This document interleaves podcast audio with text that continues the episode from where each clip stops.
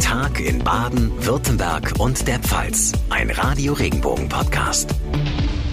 Hallo zusammen und herzlich willkommen heute am Montag, den 23. Mai, zu einer neuen Ausgabe unseres Info-Podcasts. John Segert ist im verdienten Urlaub und ich vertrete ihn. Mein Name ist Barbara Schlegel. Freut mich, dass Sie einschalten. Alle Blicke richten sich heute ins schweizerische Davos. Dort hat das Weltwirtschaftsforum begonnen. Das Treffen findet eigentlich immer im Winter statt, wurde aber wegen Corona verschoben. Und jetzt steht es ganz unter dem Eindruck des Ukraine-Kriegs. Jürgen Müller aus den Radio Regenbogen Nachrichten, der ukrainische Präsident Zelensky hat mit einer Videoansprache in Davos den Auftakt gemacht. Was war seine Botschaft? Zelensky hat noch schärfere Sanktionen gegen Russland gefordert, etwa ein Embargo für russische Energie, nicht nur Kohle, auch Öl und Gas. Gleichzeitig hat sich Zelensky für die internationale Unterstützung bedankt und er hat ausländische Unternehmer eingeladen, sich am Wiederaufbau der zerstörten ukrainischen Städte zu beteiligen. Sein Vorschlag zur Finanzierung sollte unter anderem die eingefrorenen russischen Vermögen verwendet werden.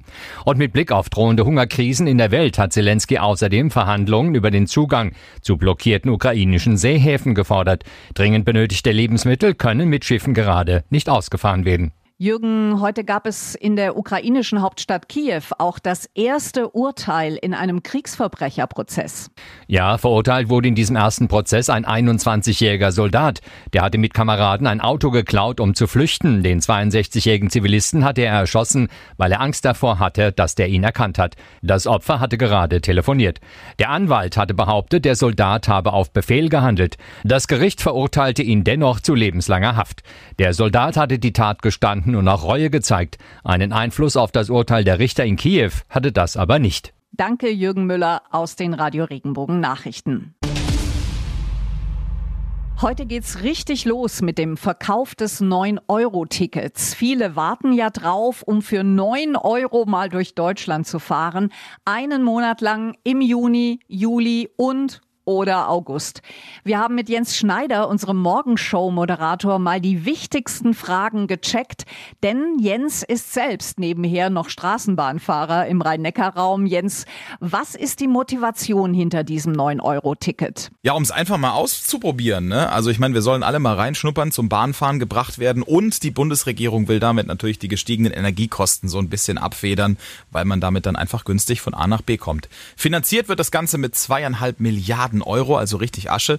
Und dieses 9-Euro-Ticket ist immer einen Monat lang gültig, also entweder den ganzen Juni, den ganzen Juli oder August. Und ist auch vollkommen egal, ob man das dann irgendwie am 1. oder am 10. kauft. Es gilt den Juni, es gilt den Juli, es gilt den August. Wir können auch direkt alle drei Monate auf einmal kaufen, wer gern auf Vorrat arbeitet. Und es geht mittlerweile überall, also mit den Apps der Verkehrsverbünde, mit den Fahrkartenautomaten, in den Kundenzentren, den Bahnhöfen und so weiter.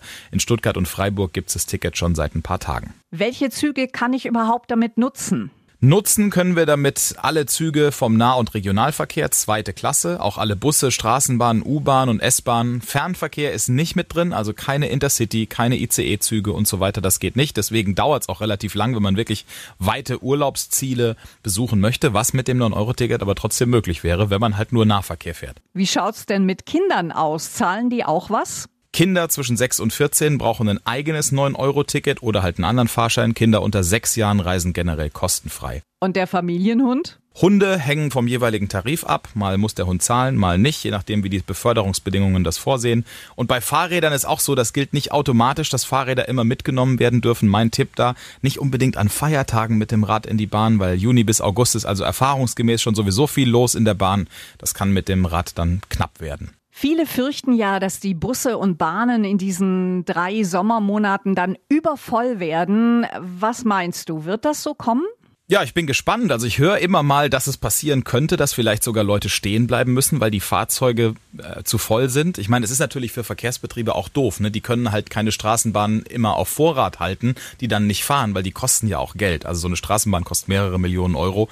Und äh, die einfach mal so rumstehen zu haben, falls es irgendwann mal voll werden könnte, das geht nicht. Also das ist immer äh, auf treuen Berechnungen sozusagen, sind da zugrunde gelegt, um zu sagen, da braucht man eine große Bahn, da braucht man eine kleine Bahn und dann kurzfristig, wenn plötzlich mehr Bedarf ist, dann schneller schneller Fahrzeuge einzusetzen.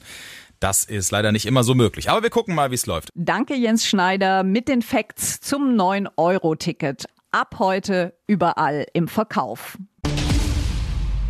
So schlimm war die Personalsituation noch nie in den Kitas im Land. Das zeigt die aktuelle Kita-Studie. Jedes Jahr befragt der Verband Bildung und Erziehung Kita-Leitungen in Baden-Württemberg. Vio Kosanic aus den Radio Regenbogen Nachrichten. Die Rückmeldungen sind wirklich alarmierend. Ja, über 80 Prozent der Kita-Leitungen sagen, in den vergangenen Monaten hat sich der Personalmangel weiter zugespitzt. Das geht so weit, dass die Aufsichtspflicht nicht mehr vorschriftsmäßig erfüllt werden kann. Konkret bei 1400 Einrichtungen waren dafür an sechs von zehn Arbeitstagen zu wenig Erzieherinnen und Erzieher anwesend.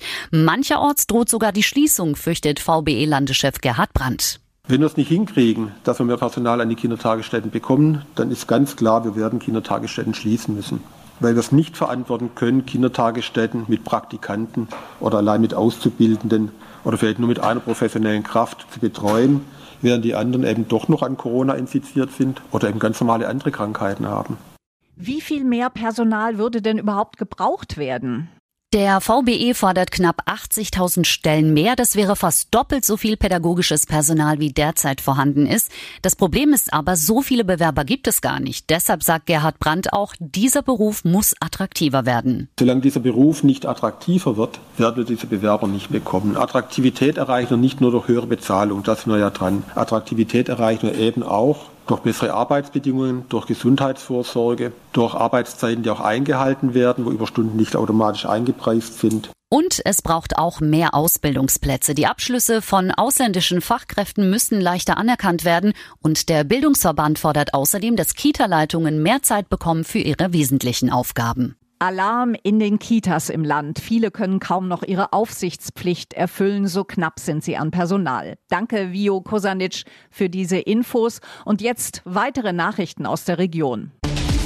Nachrichten für Rhein-Neckar, den Odenwald und den Kraichgau. Ich bin Ralf Mehlhorn. Sie sind wieder in der Rhein-Neckar-Region unterwegs. Die Zecken. Im schlimmsten Fall übertragen sie bei einem Biss FSME, eine Gehirn-, Hirnhaut- oder Rückenmarkentzündung, die tödlich enden kann. Da unsere Region sogar FSME-Risikogebiet ist, empfiehlt Bettina Winter vom Gesundheitsamt dringend eine Impfung. Die meisten Fälle, die wir in den letzten Jahren hatten, die mit einer FSME im Krankenhaus gelandet sind, waren alle ungeimpft. Die Impfung ist wichtig, vor allem für Leute, die regelmäßig nach draußen gehen, gerade gerade auch für Kinder. Kinder streichen doch öfter mal durch die Felder, sodass die doch häufiger mal Zecken bekommen. Die Impfung sollte nach fünf Jahren aufgefrischt werden. Nachrichten für die Region Karlsruhe, die Ortenau und den Nordschwarzwald. Ich bin Sascha Baumann. Auf die Autofahrer auf der A5 bei Karlsruhe kommen schwere Zeiten zu. Ab heute wird die Autobahn zwischen dem Kreuz Karlsruhe, der Abfahrt Ettlingen saniert. Auf dem rund vier Kilometer langen Abschnitt stehen in beiden Richtungen nur zwei Fahrstreifen zur Verfügung. Die Arbeiten dauern bis November. Deutschland will bis 2045 klimaneutral sein. Damit die Wende klappt, müssen die erneuerbaren Energien ausgebaut und ins Stromnetz integriert werden. Heute ist in Willstedt Spatenstich für eines der größten Energiewendeprojekte in Baden-Württemberg Baden-Württemberg. Mit dem Projekt werden die Stromleitungen zwischen Karlsruhe, Dachstanten und Eichstätten auf 380 Kilovolt verstärkt und somit fit für die zukünftigen Anforderungen gemacht. Nachrichten für den Breisgau, den Südschwarzwald und das Dreiländereck. Ich bin Tanja Burger. Freiwillige Müllsammler sind ab heute im Dreisamtal rund um Bad Bellingen, dem Belchen oder Lörrach unterwegs. Denn bei den Schwarzwald Cleanup Days kann bis Sonntag jeder mitmachen. Auf dem Feldberg kamen zuletzt vier Tonnen Müll zusammen. Feldberg Ranger Achim Laber. Was ich sehr verblüffend finde, ist, dass man jetzt zum Teil noch Schlitte findet, die kaputt gegangen sind und die man dann nicht wieder mit nach Hause nimmt. Oder diese unzählige Tüte mit, mit Hundekot. Da wundert es mich dann echt, warum die Leute ihren Hundekot verpacken, um ihn dann hinterher in die Wiese zu werfen. Die Clean-Up-Ausrüstung gibt's an 50 verschiedenen Ausgabestellen.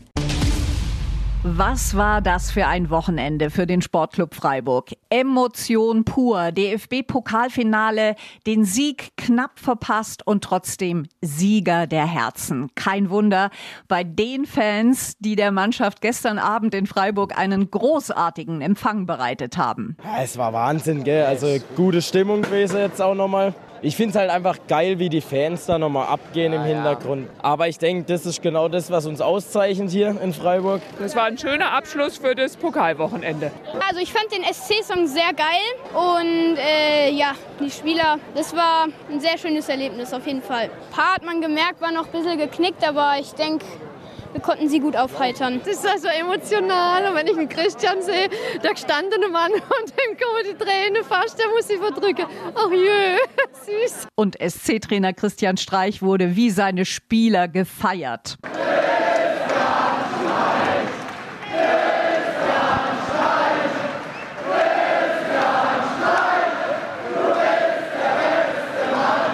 hatte Tränchen in den Augen. Berlin, das Spiel, die Fans, das war für ihn ein absoluter Höhepunkt. Es war Wahnsinn, wir sind völlig out of order in Berlin. Das Erlebnis, das Spiel, die lange Nacht, die Dramaturgie. Jetzt heimkomme, die Leute ohne Worte. Vor dem Fanempfang stand der offizielle Teil im Freiburger Theater mit dem Eintrag ins Goldene Buch der Stadt.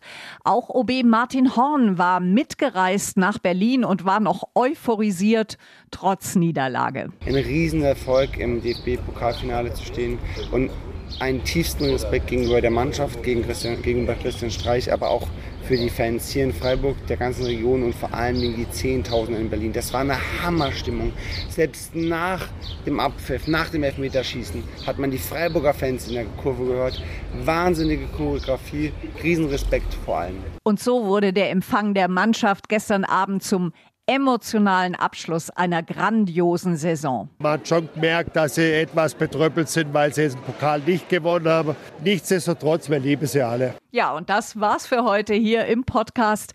Wir würden uns sehr freuen, wenn Sie den Tag in Baden, Württemberg und der Pfalz bewerten würden. Das geht zum Beispiel bei Spotify oder bei Apple Podcasts.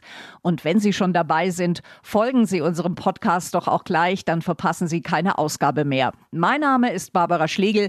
Ich bedanke mich herzlich für Ihr Interesse. Wir hören uns morgen Nachmittag wieder in der nächsten Folge. Bis dahin, eine gute Zeit.